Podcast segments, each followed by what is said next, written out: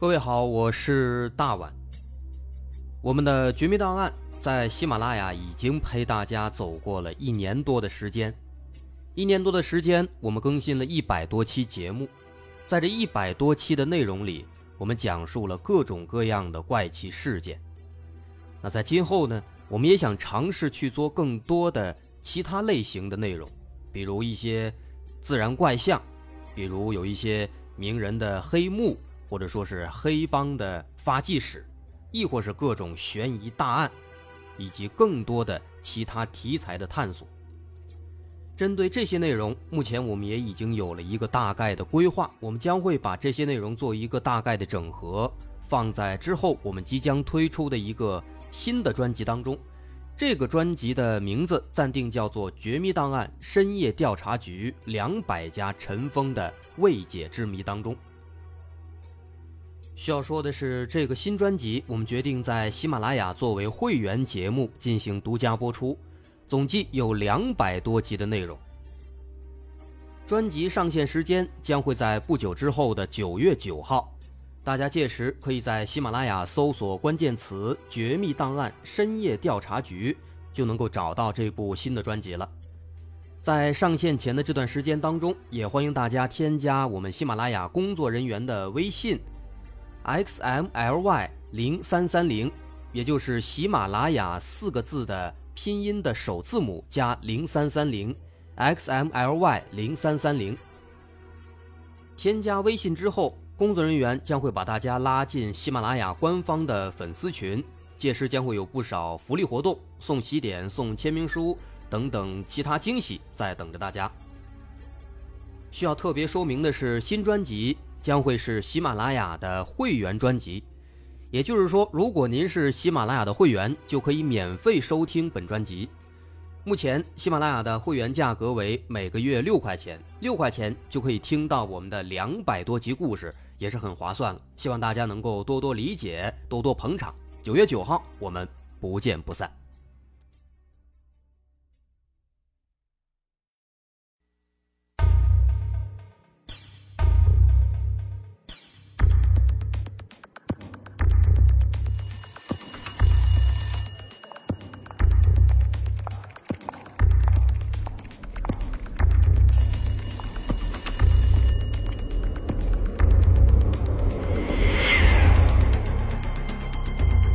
索事实真相，搜寻幕后真凶。欢迎收听《绝密档案》。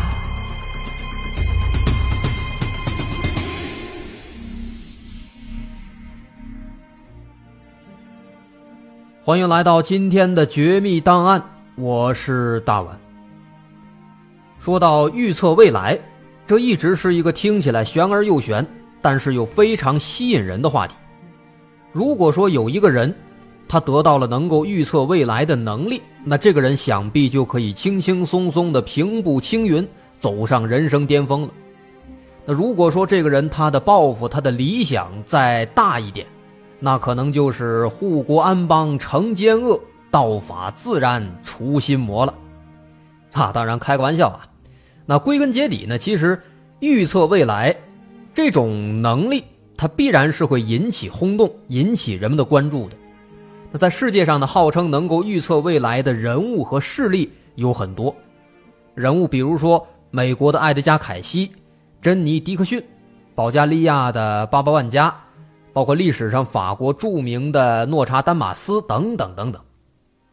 啊，这个势力之前大火的二零一二，那个灵感就是来源于玛雅历法当中。那个所谓的世界末日的预言。那当然了，除了这些国外的，在咱们国内啊，也有一个非常著名的预言大作，它诞生于一千三百多年前的唐朝，它的名字就是《推背图》。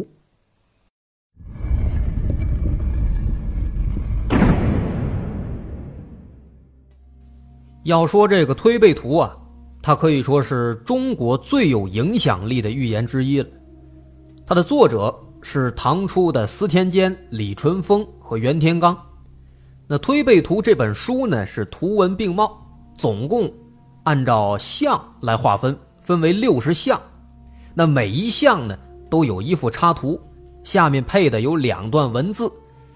这第一段文字呢叫做谶语，第二段文字呢叫做宋语啊，一个谶，一个颂，这两段文字代表着某些意思，就是预言的内容。那就这短短的六十项，他就预言了从武皇篡唐到清朝灭亡期间这一千多年的历史大事。另外，从这个地域范围来看，甚至说这个预言的内容都涉及到了国外了。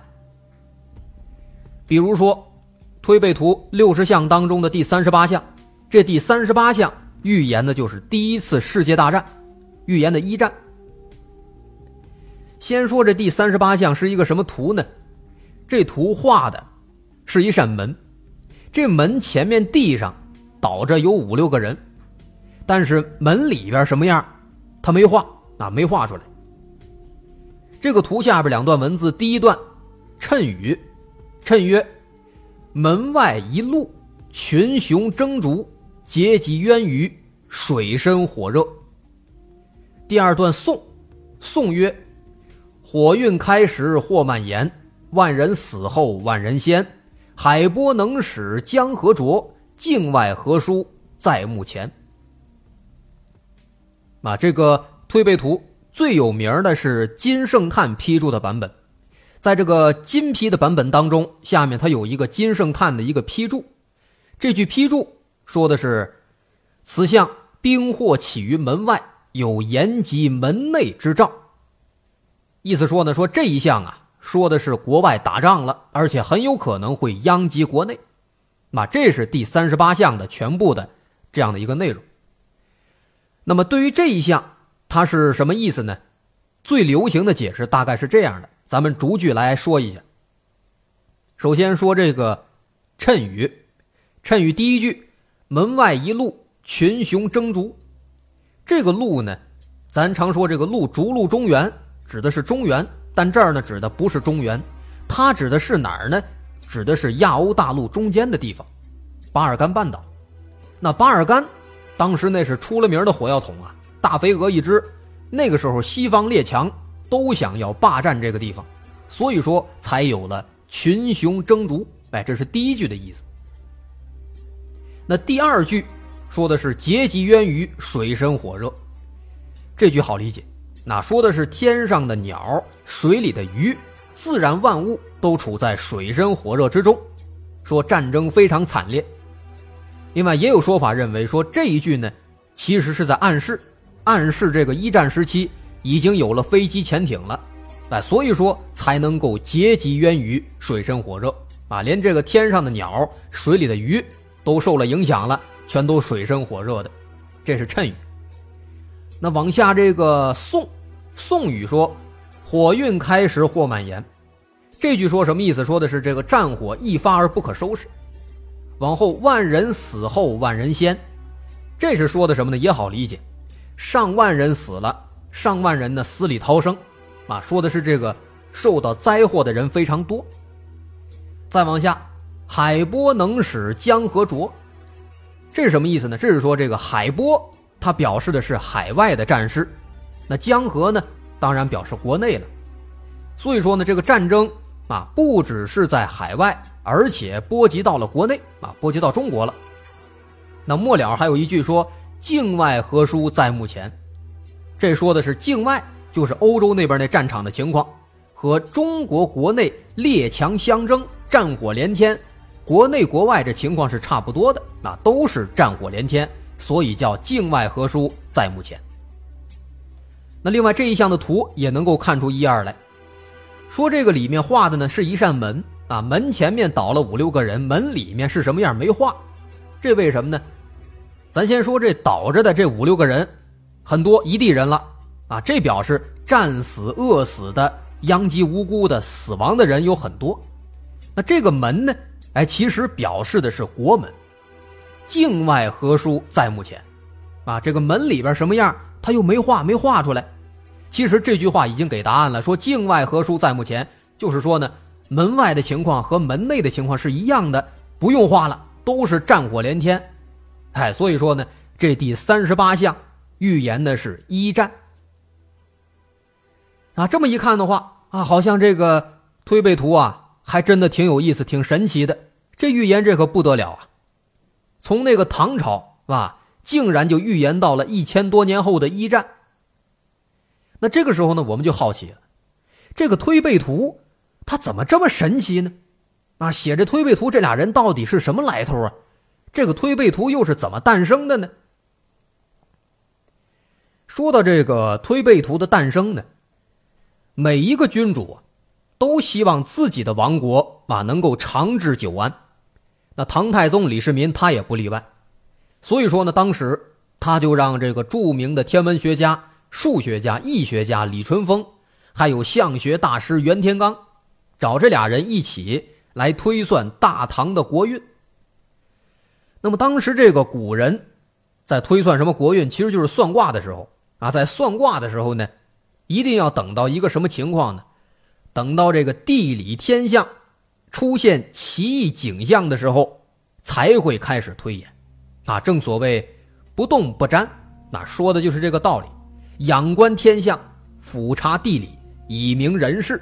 啊，他们认为这个天象地理能够代表着人世间发生的一些事情。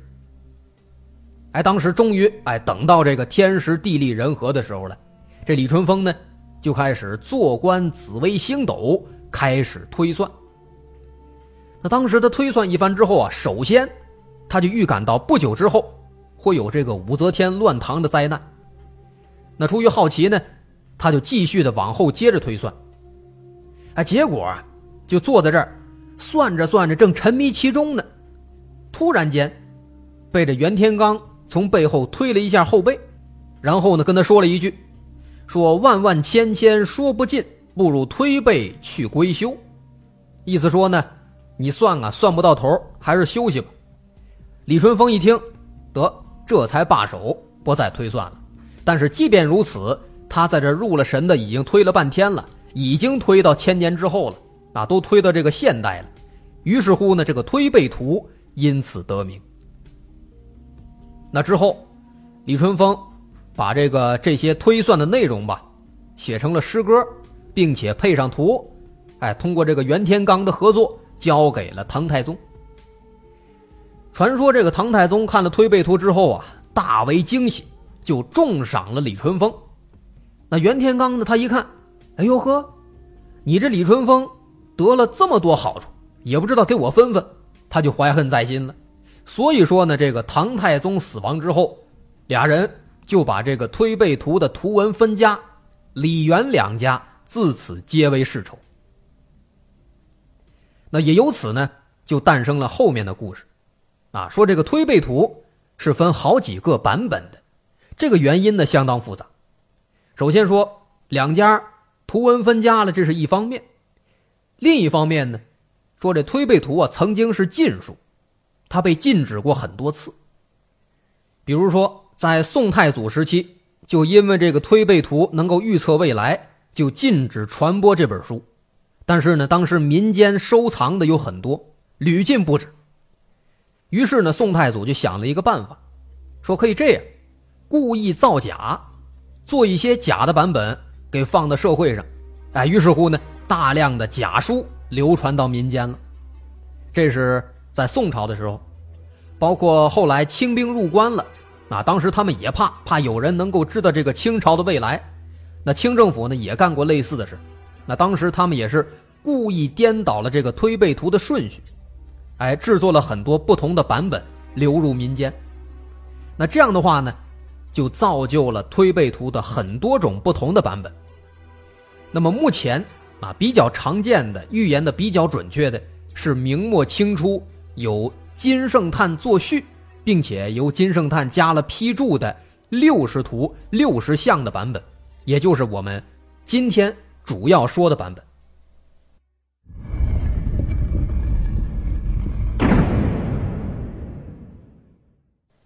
那么，在介绍完了推背图的大概情况之后，咱们来进一步的了解它的神奇有多么的灵验。说当时呢，这个李淳风，咱刚说了一开始推算，推算不久，他就算到了这个大唐将会出现这个武则天这么一个事儿，所以说，首先他就得出了这样的结论：唐中若有女武代王。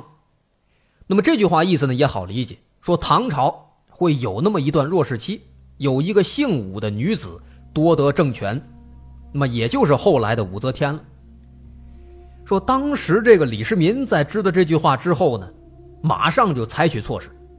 首先，他把一个手下的大将叫李君羡给杀了，啊，因为这个李君羡呢。小名比较女性化，叫五娘子，啊，这是一个女性的外号。所以说呢，当时就认为这个有女武代王，这句话说的有可能是李君羡，因为他小名五娘子嘛。那把这李君羡杀了之后呢，不放心，还要把天下所有的姓武的名字里面有武的女性全部杀死。他不过呢，好在李世民下令之前。李淳风把他阻止了，他跟李世民说：“说这个不行啊，天命难违，啊，这个姓武的女皇，她等到四十年之后，她就老了，那人老了，心就会变得仁慈。虽然说呢，这位女皇她取代了唐朝，但是啊，到时候她不会把这个唐朝的王室给赶尽杀绝。可是呢，如果说现在您真的把她给杀了，他转生回来，杀气更重了，陛下的子孙就会被杀尽啊，那就糟了。李世民当时一听，没办法，还只能放弃。那不仅仅是武则天这事推背图把唐代以后啊，什么宋辽金元明清，各种各样的这个治乱兴衰，全都推测的是分毫不差，甚至说，他这插图里面把唐朝以后。这一千多年间，中外的服饰哎都给画出来了，包括清朝这花翎马褂，甚至洋人当时西装革履，哎，都通过这个图画的形式预言的是惟妙惟肖。所以说，如果这个预言它真的是属实的，那我们确实无法理解为什么一个唐代的术士啊，说白了一个算卦的，他能够预测未来，而且这么准。以至于后来这什么宋朝、清朝统治者都怕这个预言啊，真的是被人们知道了，不得已通过这个扰乱视听的办法，破坏推背图的传播，以此呢来维持自己的统治，很难想象。啊，当然这些呢，稍后咱们再讨论。咱们还是先继续说这武则天的事说武则天这事在推背图什么部分呢？在前面，推背图第二项。这第二项画的是一个什么图呢？这图有意思。这图画了一个盘子，盘子上面放了二十一个果子。这二十一个果子是什么果子呢？看上去像苹果，也有点像李子。不过看这个头呢，应该是李子。而且呢，有意思的是什么呢？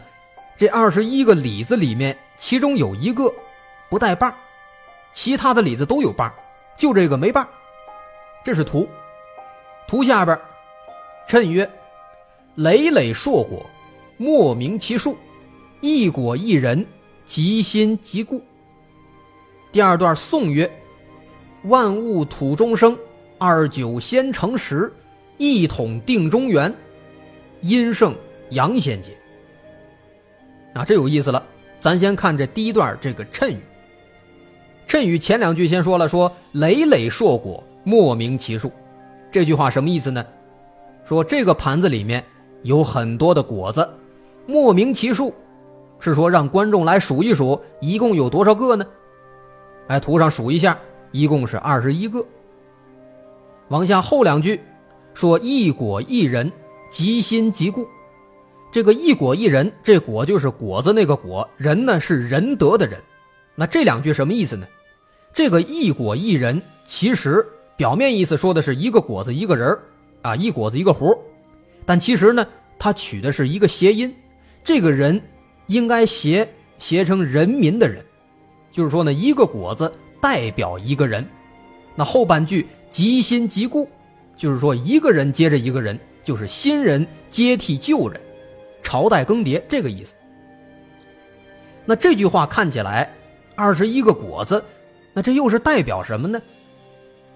其实，如果只看这个谶语，这么四句的话，当时也没有人能看懂，啊，推背图就是这样，事情发生之前，有时候你看不明白，事情发生之后呢，哎，再对着一琢磨，啊，发现全部吻合，那这也是很多人感觉这个推背图不靠谱的原因，因为总是事后诸葛亮，这是没什么用的。那当时呢，这个武则天称帝之后，回过头来再看这个书，就不难理解这话什么意思了。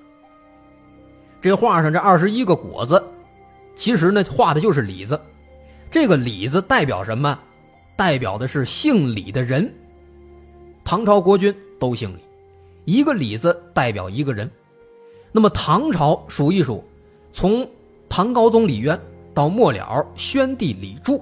总共有二十名皇帝，再加上中间废掉中宗的武则天，一共是二十一位君主，正好二十一个李子。那么这图上画的二十一个李子当中呢，有一个不带把的，这个不带把的李子正好他是从上面开始数第四个，哎，正正好好，他就代表了唐朝的第四个皇帝武则天没把。哎，这是前面这个谶语是什么意思呢？就是说的这个意思啊，代表是武则天的意思。那咱再看后面这个宋，宋曰：“万物土中生，二九先成时，一统定中原，阴盛阳渐解。”这几句什么意思呢？首先咱得知道，唐朝传位一共是有多少年呢？二百八十九年。这第一句“二九先成时”就是说的是二百九十的意思。也就是说呢，大概其是二百九十年，把这唐朝整个气数多少年都给算出来了。往下接着说，一统定中原，这说的是什么呢？哎，说的就是唐朝当时在世界上的地位。的确，唐朝在历史上确实就是一统定中原，啊，它是一个最强盛的朝代，无论是文化发展还是国家的治理，都达到了巅峰了。而最后这句“阴盛阳先解”，也是在说武则天了啊！这几句很明白。再举个例子，说这个推背图呢，他还预言了西方侵略和太平天国运动，这是推背图的第三十五项。这第三十五项这个图，画的是一个城门啊，一个城门，然后城门外边三个人要进城。这三个人呢，两个在前边，一个在后边，都背着一张弓。这样的一个图，下面两段话，第一段，谶曰：“西方有人足踏神经，地出不还，三台扶清。”宋曰：“黑云暗暗自西来，弟子临河筑金台。南有兵戎，北有火，中兴曾见有奇才。”那这一项。他说的内容相当丰富了，咱先说这个谶。这个谶其实说的是当初英法联军火烧圆明园、进军北京的故事。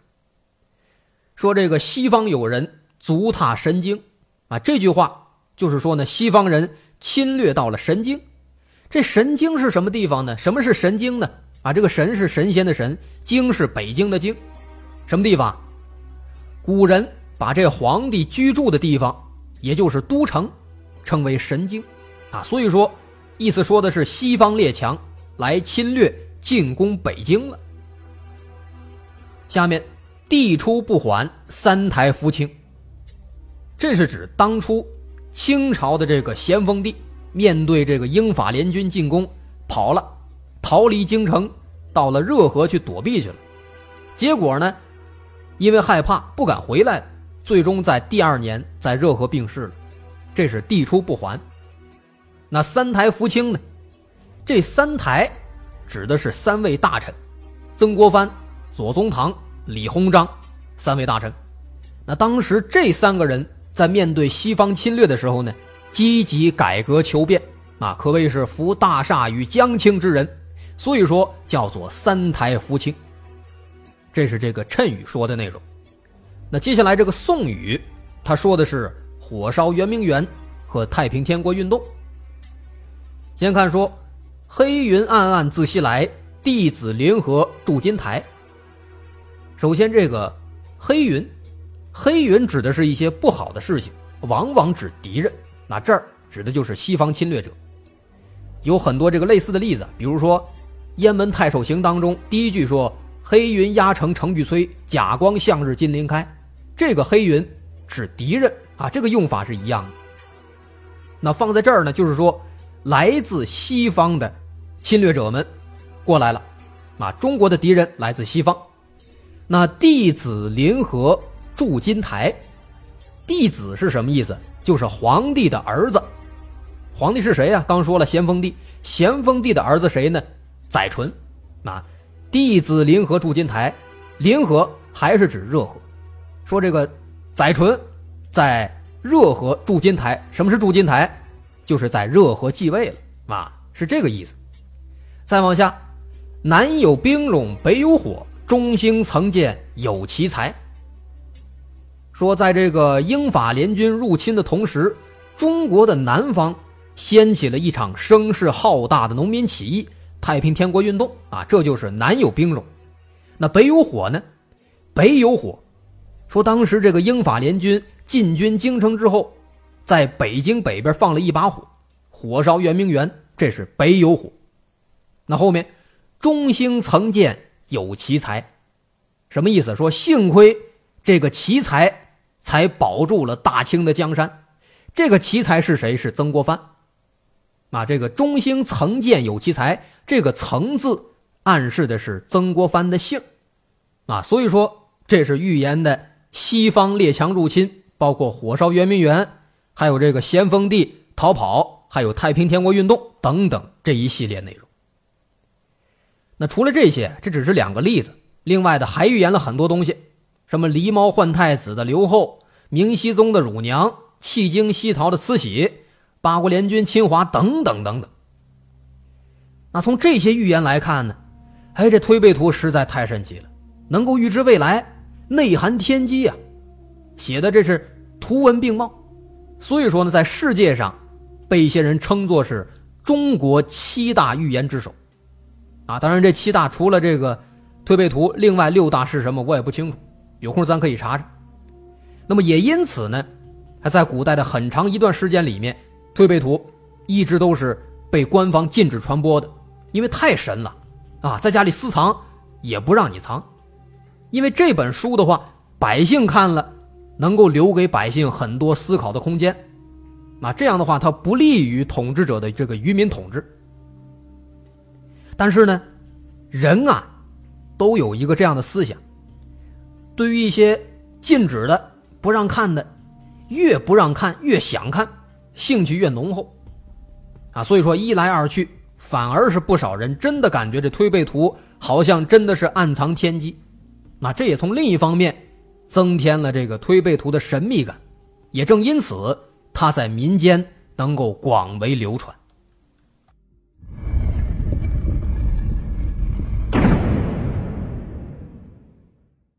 那么咱们说了这么多了，啊，这推背图好像真的能够预言成真，这就奇怪了，难道它真的说是一本预言书吗？真的有这样的能力吗？生活在现代有知识的我们。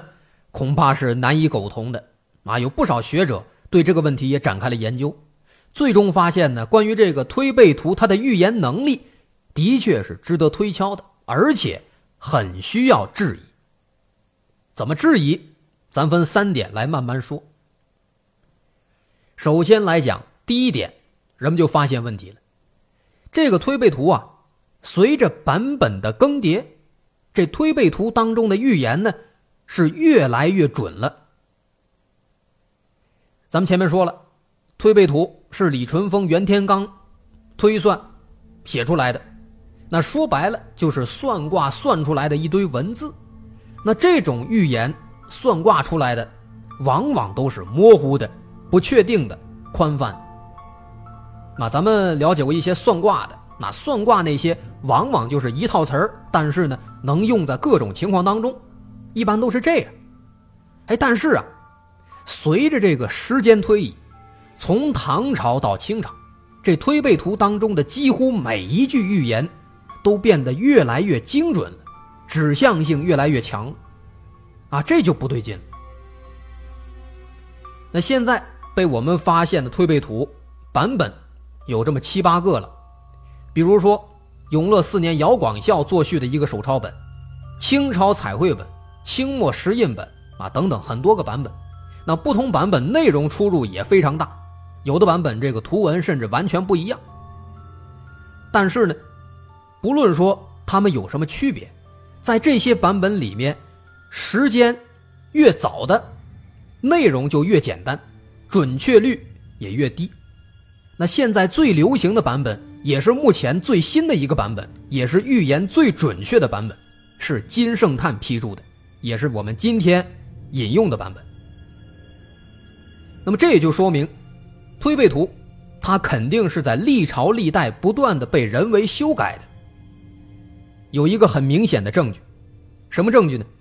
在推背图当中，从明朝末期的事件开始，这里面每一项之间，它的时间跨度开始明显缩短，缩短到了什么程度？就像是历史课本一样，挨得非常近。那么，综合这些情况来看的话呢，《推背图》这本书有可能它并不是真的能够预知未来，而是在不断的流传修改的过程当中，被人为的添加了内容，成了一本讲历史的一本假的预言书。尤其很明显了，越往后内容越精准，而且从明朝开始，事件开始变得详细了，时间间隔缩短了，这很明显。像是明朝之后对明清时期的历史了解的人，像是他们来写的，这是第一点。然后我们看第二点，这第二点是一个硬伤。从这个金圣叹的生平来看，金圣叹这个人他不可能批注过推背图。金圣叹是什么时候出生的呢？他是明神宗万历三十六年，也就是一六零八年。那么他在写“壬戌之下得以抄本”写这句话的时候，是一六二二年。这句话什么意思呢？说这一年夏天得到了推背图的手抄本。那么一六二二年这一年他才几岁？那之后在推背图的那个序上写下“癸亥年壬日金会制”，是在一六二三年写的。一六二二。和一六二三这两年，金圣叹刚刚十来岁，十五六岁吧。咱且不说一个十五六岁的孩子，十五六岁的金圣叹他是否有能力批注这本书？就算他有这个能力，那么咱看看当时这个情况：一六二三年，李自成还没有推翻明朝呢，清军还没入关呢。那既然这些事情都没有发生，那么金圣叹又怎么可能？对第三十二项、第三十三项的明朝灭亡，还有清军入关，做出相关的批注呢？而且在里面说的很详细，说正以往之事意义，就是说这是已经发生的事情，很容易证实，怎么可能做出这样的批注呢？